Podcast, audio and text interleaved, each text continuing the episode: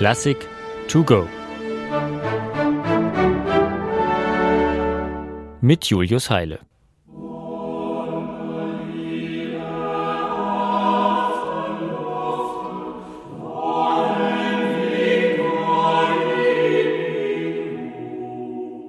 Die Finnen haben ihren Jean Sibelius, die Norweger ihren Edvard Grieg und die Dänen haben ihren Karl Nielsen.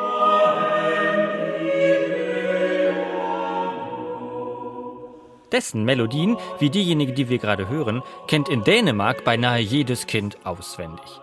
Außerhalb Dänemarks aber gilt der 1865 geborene Komponist noch immer als Geheimtipp.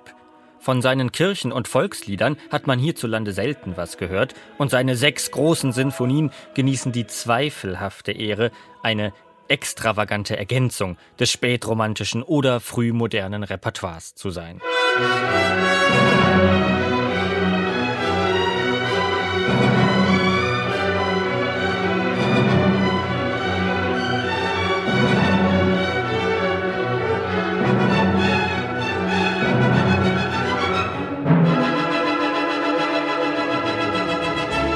macht Spaß, hinten in einer vollbesetzten Straßenbahn zu stehen und die verschiedenen Reaktionen zu beobachten, die das besetzt des Schaffners auf die Leute macht, wenn es regnet. Einer wird wütend, ein anderer nimmt es mit Humor und so weiter. Ich glaube, das wäre Stoff für einen Psychologen. Diese Zeilen schrieb der 25-jährige Nielsen in sein Tagebuch. Und er hätte vermutlich bis heute seinen Spaß daran gehabt, die verschiedenen Reaktionen auf seine Musik in unseren Konzertsälen zu beobachten. Manche sind begeistert vom mitreißenden Drive dieser individuellen, frechen, kraftvollen Tonsprache, andere schütteln den Kopf und wieder andere lächeln hilflos, weil sie von Nielsens extrovertiertem Temperament einfach überfordert werden. Ah, was für eine schöne Stelle, irgendwie vertraut, fast wie Brahms.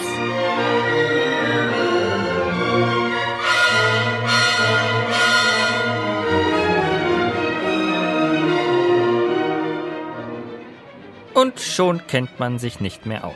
Nielsen erfüllt immer nur ganz kurz die Erwartungen, bevor er lustvoll mit ihnen bricht und insbesondere seine fünfte Sinfonie aus dem Jahr 1922 zeigt sich erfrischend unkonventionell. Sie beginnt ganz spannungsvoll wie eine Bruckner-Sinfonie mit einem Streicherteppich im Rahmen einer einsamen Terz.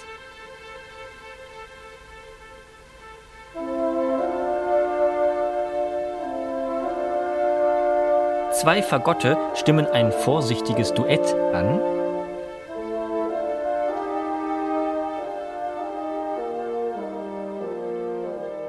Und die Streicher folgen kurz darauf ganz melodisch mit einer Art Wiegenlied.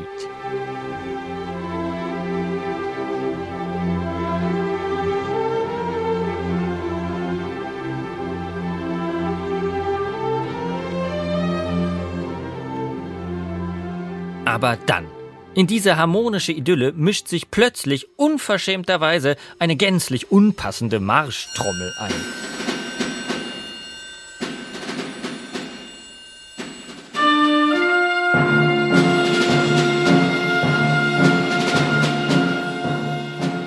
Befinden wir uns in einem militärischen Konflikt? Ahnt Nielsen etwa bereits den Zweiten Weltkrieg und die Musik dieser Zeit voraus, wie manche Interpreten meinen? Oder ist die Trommel, wie später auch die Klarinette, einfach nur ein musikalischer Störenfried? Ein Schaffner, der bei Regen besetzt ruft.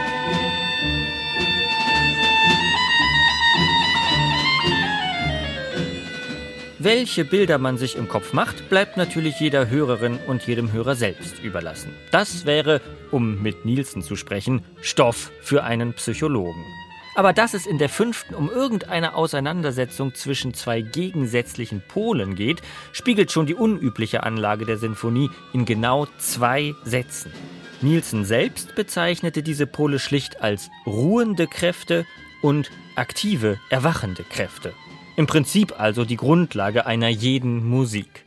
Und so treffen im Verlauf des Werks immer wieder explizit schöne, beruhigende, gute Passagen wie diese hier.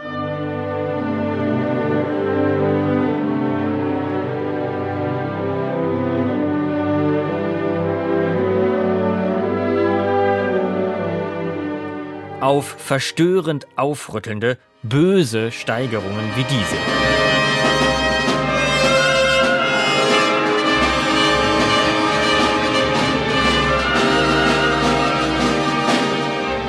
Hier darf der Trommler übrigens sogar, wie Nielsen in der Partitur schreibt, auf eine Art und Weise improvisieren, als ob er um jeden Preis den Fortschritt des Orchesters aufhalten möchte.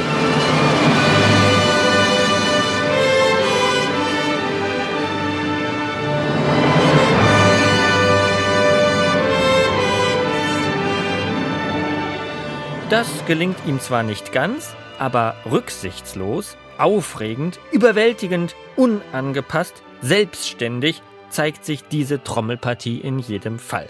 Als ob hier alles zusammentrifft, was auch den großen Sinfoniker und Menschen Karl Nielsen ausmacht.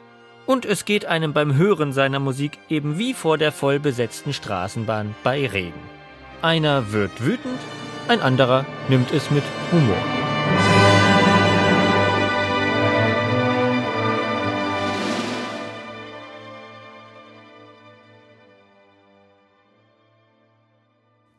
Eine digitale Werkeinführung des Norddeutschen Rundfunks. Weitere Folgen finden Sie unter ndr.de-classic to go.